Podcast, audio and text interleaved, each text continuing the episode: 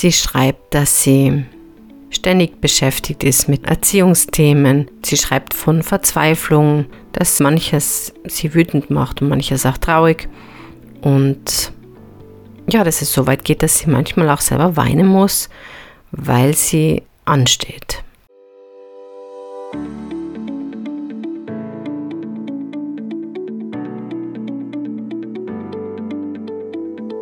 Zum Rendezvous mit Wissenschaft und Lebensalltag. Hier ist eine neue Folge von Blickpunkt Erziehung, dem Podcast mit Iris van den Hofen.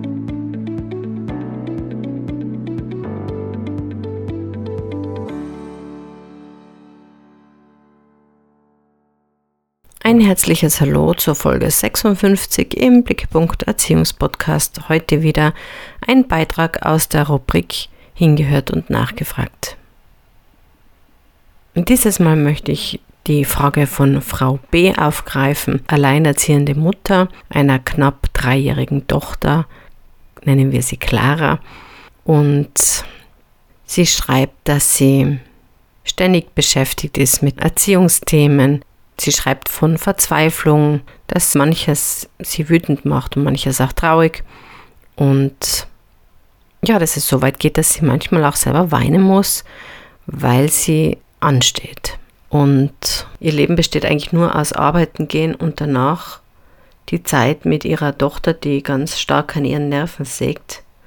Sie meint, ich bin dauerhaft am Schimpfen und wünscht sich eine schnelle Lösung.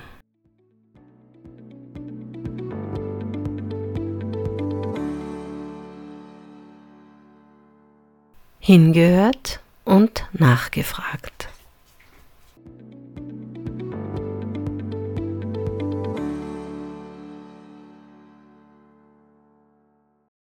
Vielen lieben Dank für die Zeilen, die ich sehr gerne aufgreife, weil das Themen sind, die mich sehr oft erreichen und zugleich gibt es die schnelle Lösung seriöserweise nicht.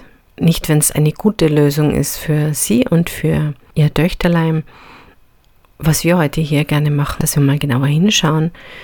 Ich gehe da noch ein bisschen auf Ihre Ausführungen ein. Die Frau B schreibt, dass zum Beispiel jetzt ihre Tochter erkältet war und es ist überhaupt keine Möglichkeit, dass sie irgendeine Medizin gibt. Von Zäpfchen braucht man gar nicht sprechen, aber eben auch keinen äh, Fiebersaft, keinen Nasenspray. Auch das Essen ist ein Drama jeden Tag. Sie schreibt, ich bin mit den Nerven am Sand. Momentan ist alles ein Problem. Egal, ob es ums Essen geht, ums Schlafen, ums Zähneputzen. Und am meisten außer Rand und Band bringt Frau B das Thema Fernsehen. Sie schreibt, dass Clara alles bestimmen will und keine Einsicht hat in nichts. Und was steht da noch?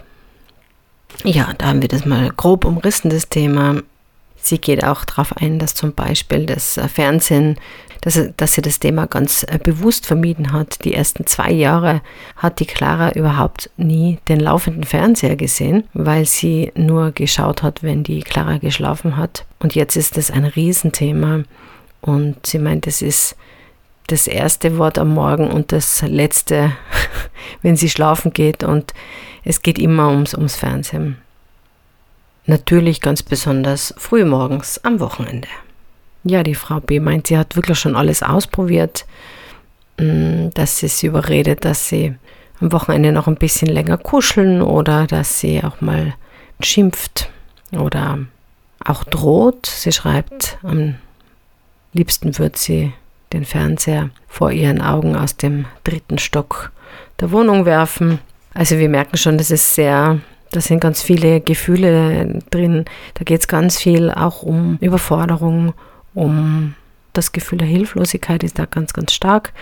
Die Frau B weiß nicht mehr, wie sie das kontrollieren kann, was ihr wichtig ist. Es ist ihr wichtig, dass sie gemeinsam essen. Es ist ihr auch wichtig, dass ihre Tochter sich ein bisschen gesund ernährt, auch mal was Warmes isst. Ja, dass die klare Zähne putzt und dass sie nicht den ganzen Tag nur Fernsehen schaut. Und da wird es dann natürlich ganz klar, wenn ich merke, ich kriege schon Schweiß Ausbrüche, wenn mein Kind nur in die Richtung vom Fernseher schaut, merken wir, dass eine ganz starke Angst auch vor Kontrollverlust und in diesem Alter ganz häufig ein Thema, dass wir nämlich die scheinbare Kontrolle über Kinder verlieren in dem Moment, in dem die ihre Autonomie entdecken und ja, gesunderweise auch versuchen zu entwickeln.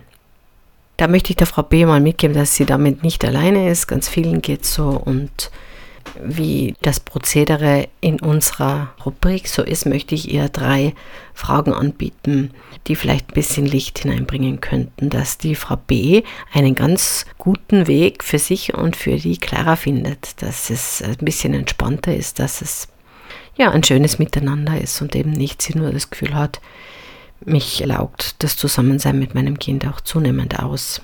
Was ich da ganz stark heraushöre bei der Frau B, ist, dass sie sich erwartet, dass die Clara, und wir, es muss uns bewusst sein, die Clara hat ihren dritten Geburtstag noch nicht gefeiert, dass die einsichtig ist und ähm, ich frage mich da, was erwarten wir uns? Wir wissen, wir treffen jetzt kluge und, und wichtige Entscheidungen fürs Kind, dass es eben nicht den ganzen Tag Fernseher schaut. Und wir erwarten uns, wenn wir das richtig machen und unser Kind, jetzt Gänsefüßchen, richtig ist, dass das Kind das dann auch annimmt und dass es einsichtig ist. Jetzt kann die Clara in diesem Alter das eigentlich noch gar nicht leisten. Und ich frage mich, ab wann können wir das als Erwachsene leisten, dass wir ähm, was gern möchten und es wird enttäuscht? Ab wann können wir dann sagen, ja, in Ordnung, da hast du, der du am längeren Hebel sitzt, sicher recht, das ist gut für mich und jetzt bin ich ganz gut und fein mit dieser Lösung. Häufig müssen wir manches akzeptieren, was vielleicht der Chef anordnet oder auch, dass wir uns in der Freundschaft, in der Partnerschaft manchmal selber zurücknehmen müssen, um für ein gutes Miteinander und das erwarten wir uns natürlich dann auch vom Gegenüber. Kooperation hier zu erwarten von der Clara ist zu viel verlangt, denn Kooperation bedeutet, wir haben beide das gleiche Ziel, da wird es hier schon schwierig. Und äh, sie, sie muss das auch verstehen und da aktiv mitmachen wollen.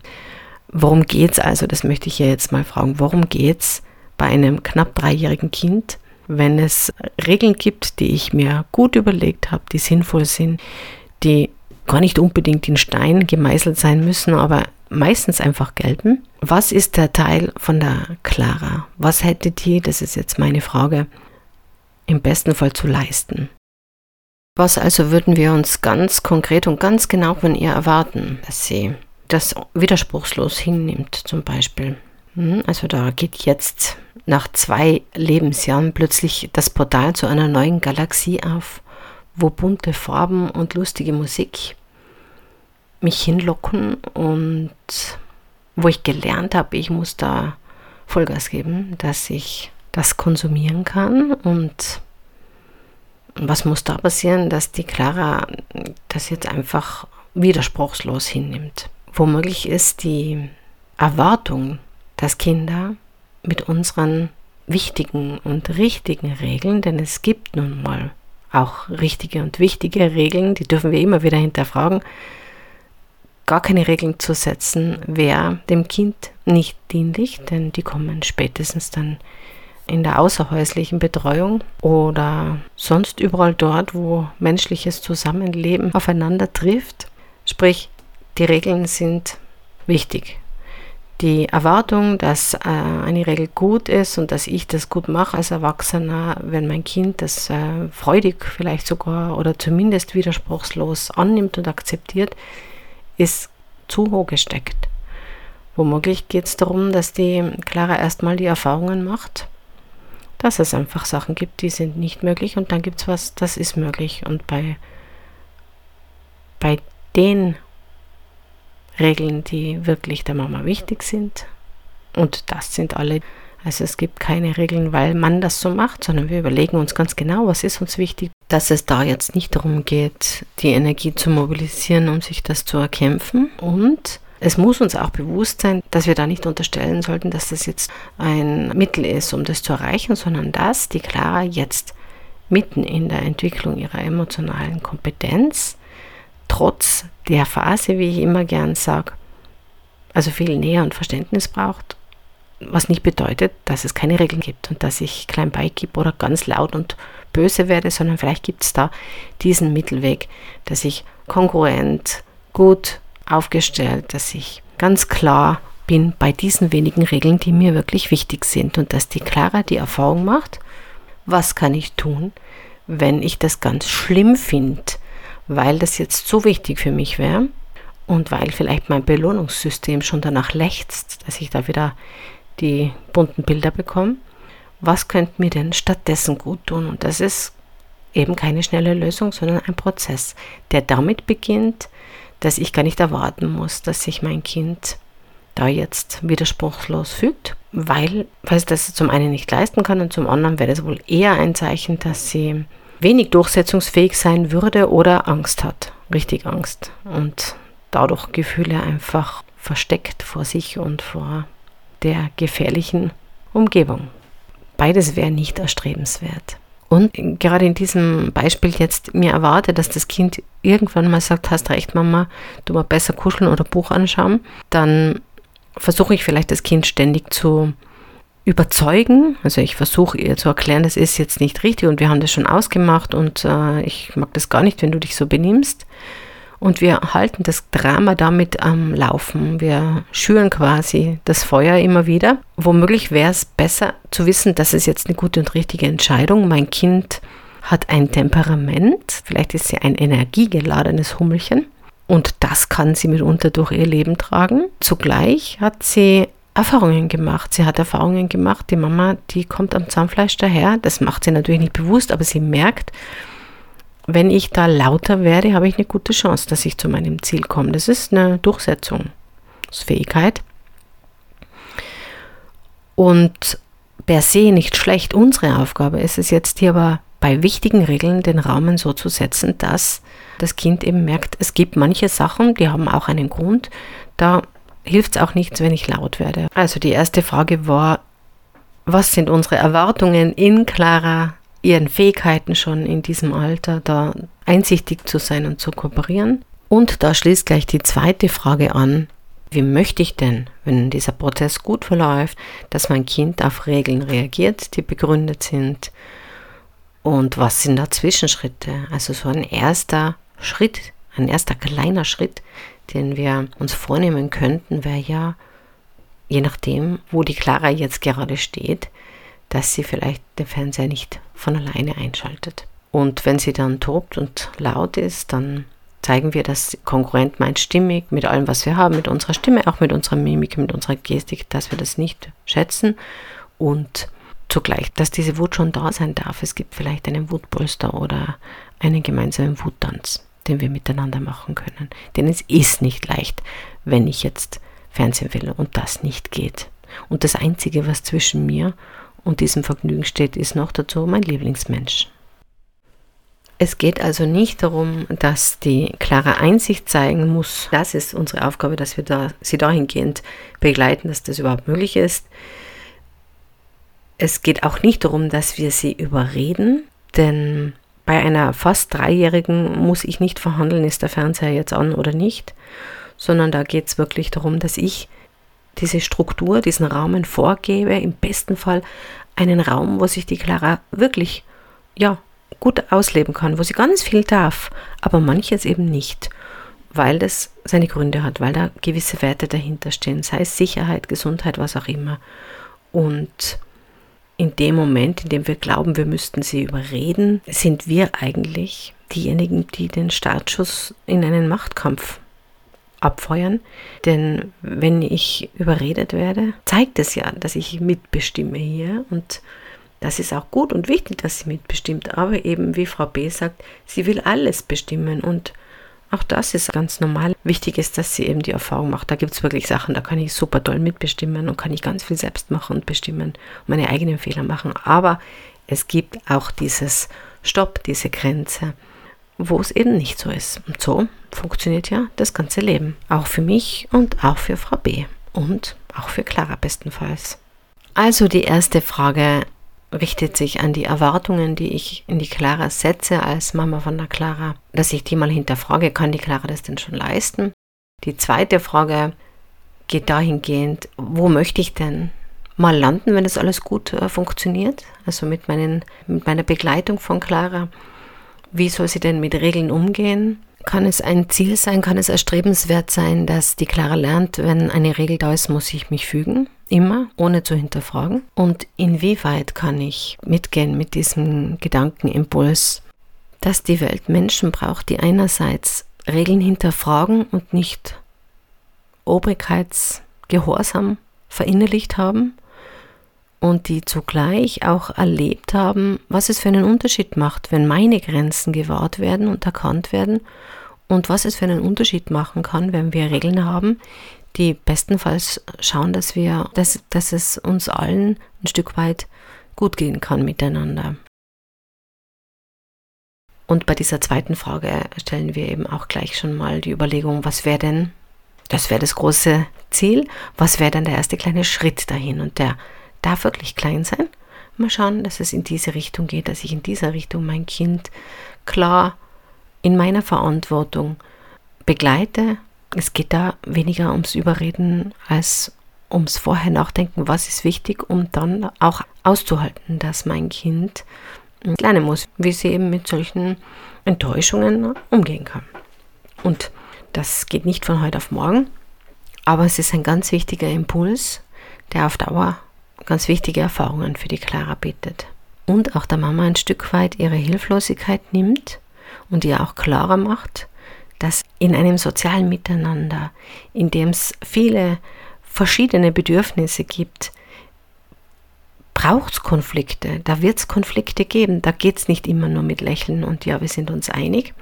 Die Kunst ist eben, wie kann ich die gestalten, dass wir da alle heil und gut rauskommen und auch da wird es nicht immer perfekt klappen und es muss auch gar nicht so sein. Von unseren Fehlern lernen Kinder. Die Clara kann gut davon lernen, wenn die Mama sagt, jetzt habe ich deine Grenzen überschritten, wenn vielleicht die Clara nicht möchte, dass die Mama ihr den Brokkoli aufzwingt so lernen Kinder, dass es Grenzen gibt, die wahrgenommen werden, auch meine eigenen und auch die der anderen. Es geht also nicht um dieses, dass es immer perfekt ist. Es geht darum, dass wir so grob in die richtige Richtung unterwegs sind und wenn ich merke, hm, es bewegt sich dann nicht wirklich was und ich bleibe irgendwo in dieser Situation hängen, und da ist der Leidensdruck ja wirklich hoch. Also ich möchte auch da dazu sagen, selbstverständlich hilft es auch, dass, dass wir uns da Impulse holen über Entwicklungswissen, über Webinare oder auch über diesen Podcast. Und zugleich, wenn ich merke, es ist wirklich wie da in diesem Fall ein Thema, das momentan mein ganzes Leben durchdringt, dann kann ich nur dazu raten, sich professionelle Beratung zu holen, eine Begleitung zu holen und da gut hinschauen. Zum einen ist wirklich jemand, der fundiert her herangeht und zum anderen, wie ist die Arbeitsweise? Beratung ist nicht gleich Beratung. Und wie ist der Draht zwischen uns? Denn auch in der Beratung geht es darum, dass wir uns zumindest einschwingen können aufeinander. Genau. Die letzte Frage, die ich in den Raum stellen möchte, was braucht Frau B, um das leisten zu können? Denn wenn ich davon ausgehe, ich nehme jetzt zum Beispiel äh, die nächsten zwei, drei Wochen einfach vor, äh, zumindest bei, beim Thema Fernsehen, bin ich liebevoll konsequent. Und die Clara merkt, ah, es gibt Momente, da können wir Fernsehen schauen, da können wir es uns fein machen. Und dann gibt es Momente, da ist es einfach nicht möglich. Dann ist es nicht schön für uns beide nicht. Und zugleich bietet mir die Mama vielleicht andere Möglichkeiten an, meine Wut gut loszuwerden, denn dass da Wut ist, ist ein gesundes Zeichen. Es geht eben darum, dass wir Kinder so begleiten, dass sie dann nicht den ganzen Tisch abräumen und alles kurz und klein hauen, sondern dass sie merken, okay, wenn ich merke, boah, jetzt kommt dieses starke Gefühl, was tut mir gut, was, was kann ich machen, springen, ja, schreien oder toben, ist ja nicht schön für uns, aber es ist an und für sich ein Zeichen, dass hier dieses Gefühl raus ähm, gelassen wird und nicht runtergeschluckt wird, denn das wäre die zweite Option, dass das Kind so in Angst und äh, Schrecken versetzt wird und weiß, wow, das tut weh, wenn ich da laut werde, dass es aus Angst dieses Gefühl nicht rauflässt. Und es gibt genug Erwachsene, die damit leben und das nicht gut, denn wenn ich merke, ich habe Wut, dann ist es sehr gesund, wenn ich einen Weg weiß, wie diese Wut raus darf die mich ja eigentlich schützen will vor Angriffen, die mich befähigen will, dass ich meine Grenzen setzen kann. Und als Erwachsener habe ich womöglich Erfahrungen gemacht, dass es mir gut tut, bei einem Lied laut mitzusingen, eine Runde joggen zu gehen. Ja, was auch immer mir da gut tut. Und für ein knapp Dreijähriges ist es noch, das steht noch ziemlich am Anfang dieses Weges, dass es eben diese Möglichkeiten findet. Und da ist unsere Aufgabe, sie dahingehend zu begleiten. Die Frage ist also, das ist eine Herausforderung. Die Frau B hat schon genug am Schirm, alleinerziehend und noch eben diese herausfordernde Phase. Was brauchen Sie, dass Sie das leisten können? Es geht hier also in Richtung Selbstfürsorge. Und diese Frage möchte ich gleich aufsplitten. Zum einen akut gedacht, was brauchen Sie in dem Moment, wenn Sie merken, bei der Clara geht jetzt wieder mal die Post ab und damit ich nicht mit abhebe in diesem Gefühlssturm, wie kann ich mich gut verankern, was tut mir gut, wo merke ich, dass ich mich da gut äh, aufstellen kann. Das ist möglich, dass wir da lernen, auch gut bei uns bleiben zu können, dass wir da nicht außer uns sind vor lauter auch starken Gefühlen, denn wir kennen das ja, wenn so Kinder ganz laut schreien, da wird auch unser Alarmsystem alarmiert. Das heißt, äh, Gefahr, Gefahr und auch wir schütten dann Stresshormone aus. Und dann ist es gut zu wissen, wie kann ich damit umgehen, dass ich diese Energie anders gut verwende. Nicht indem ich mittobe und lauter schreie, sondern indem ich schon weiß, wie kann ich da gut wieder den Boden unter den Füßen spüren und mit der Energie lässt sich vielleicht das eine oder andere gut bewerkstelligen nachher. Nur diese Übungen, äh, wo, wo wir zum Beispiel mit dem Atmen üben können oder einfach mal äh, da reingehen und spüren, wo merke ich denn selbst die Wut. Denn wir leben Kindern vor, wie wir mit solchen herausfordernden Gefühlen umgehen. Das ist genau das, was die Clara jetzt braucht. Jemanden, der auch weiß, was tut mir gut, wenn ich so wütend bin und wie kann ich damit umgehen und das vorlebt und vielleicht auch, wenn, wenn alles wieder ruhig und fein ist, da in den Dialog geht, entwicklungsentsprechend einfach auch vielleicht auch mit Büchern das begleitet und drüber sprechen. Nicht warum hast du das getan, das weiß die Clara nicht, sondern wie hat sich's angefühlt und ausprobieren, was könnte uns denn da gut tun. Und die dritte Frage ist, wie kann sich Frau B schon präventiv Entlastung verschaffen, indem sie nicht so ganz alleine dasteht, welche Möglichkeiten gibt es, ein Netzwerk aufzubauen, sich vielleicht mit anderen Alleinerziehenden zu verknüpfen, zu verbinden, vielleicht mit einer Nachbarin, vielleicht hat die auch ein Kind und wir können uns abtauschen, es macht einen Unterschied, dann habe ich halt vielleicht mal zwei Kinder da und dafür habe ich auch mal einen Tag, wo ich richtig Energie danken kann und nur mal bei mir sein kann, in der Badewanne liegen kann, was auch immer mir gut tut und mal wieder ja zu mir finden kann. Wie kann ich da Unterstützung holen? Es gibt so viele äh, Menschen, die dieses Thema betrifft. Ich glaube, das Schwierigste ist, sich damit abzufinden. Es ist so, ich habe äh, ja Bindungstrainings für Alleinerziehende geleitet über 20 Wochen und zum Teil waren da wirklich alleinerziehende Eltern von Drillingen, von Dreijährigen, die noch gearbeitet haben, noch dazu weit weg von zu Hause waren, also niemand aus der Familie greifbar. Und da sind dann so Herausforderungen, dass die Kinder dann die Grippe kriegen oder eben in diese Autonomieentwicklung kommen schon welche, die ganz nett an die Substanz gehen. Und auch wenn wir alle wunderbare Helden mit Superkraft sind, ein, eine Heldin weiß, wo sie sich die Superkraft und wie sie sich die Superkraft holt. Und vor allem weiß sie, dass es wichtig ist, dass sie gut auf sich schaut, damit sie das leisten kann. Also da möchte ich gerne anregen, da mal zu überlegen, was könnte möglich sein. Auch das ist was, was sich natürlich auch gut in einer professionellen Begleitung ein bisschen abtasten lässt oder eben, ich weiß nicht, wo die Frau B zu Hause ist. Bei uns gibt es einige Angebote, zum Beispiel über Eltern-Kind-Zentren für Alleinerziehende oder es gibt die Plattform für Alleinerziehende. Ich habe selber schon einige Webinareien da auch äh, angeboten zu diesem Thema, wo es um Verknüpfung geht.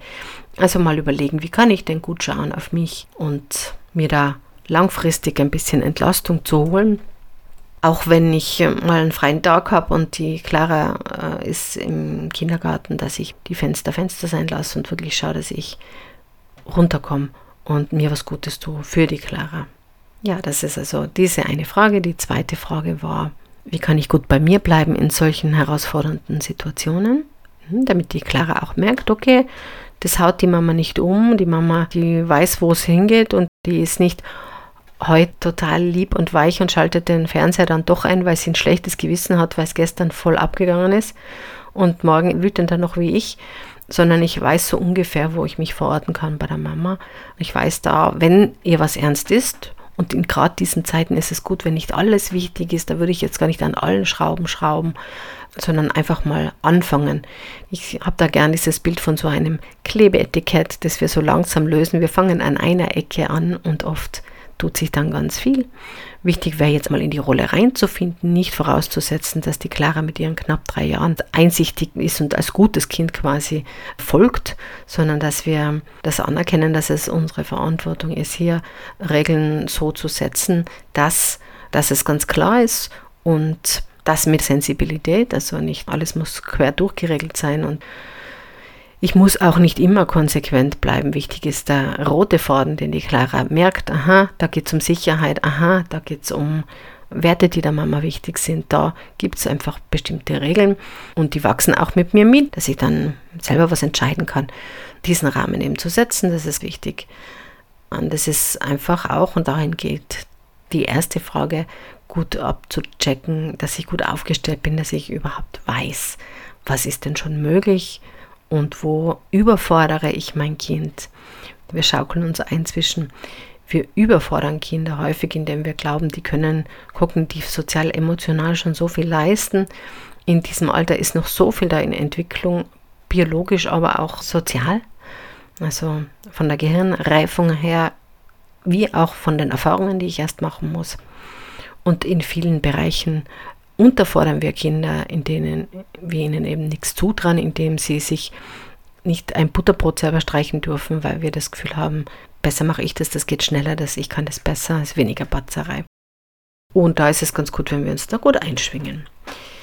Ja, so viel zu dieser Frage. Ich hoffe, dass die Frau B oder vielleicht die ein oder andere in einer ähnlichen Situation einen Gedanken mitnehmen können, um um den zu vertiefen und zu hinterfragen. Nur ein Gedanke. Ich war gerade gestern in einer Fortbildung in einem Kindergarten und habe da auch zu diesem Team gesagt, wenn jeder von euch einen Impuls mitnehmen kann, dann ist unglaublich viel getan, weil stellen wir uns mal vor, bei allem, was wir schon mal gehört hätten, auch im Bildungsbereich, da wäre eine Sache dabei gewesen, die wir wirklich ins Leben mitnehmen können. Das wäre ja wunderbar. Ich freue mich über Feedback. Es gibt bei Spotify auch die Möglichkeit, Kommentare zu hinterlassen. Ich habe hier einen Raum für Rückmeldungen auch eingerichtet. Wer den nutzen möchte, sehr gerne. Ist auch möglich, hinzuschreiben, nicht veröffentlichen, denn es muss von mir freigegeben werden. Und ich freue mich auch über weitere Anfragen zum Thema hingehört und nachgefragt.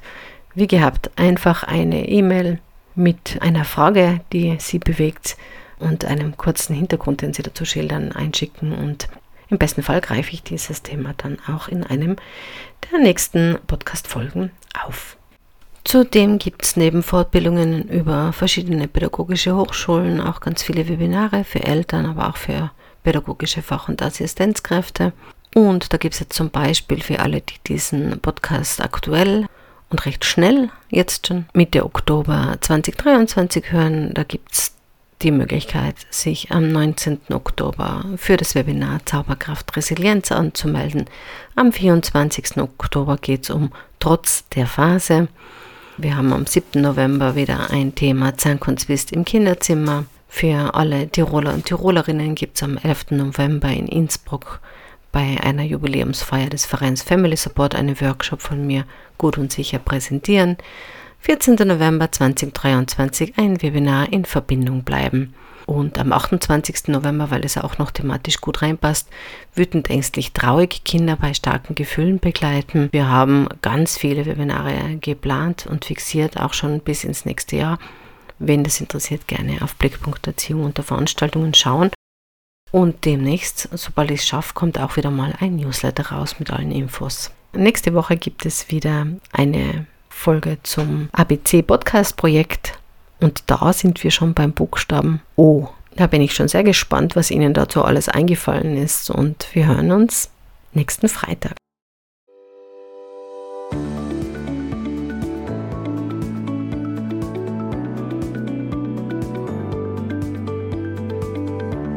Das war Blickpunkt Erziehung.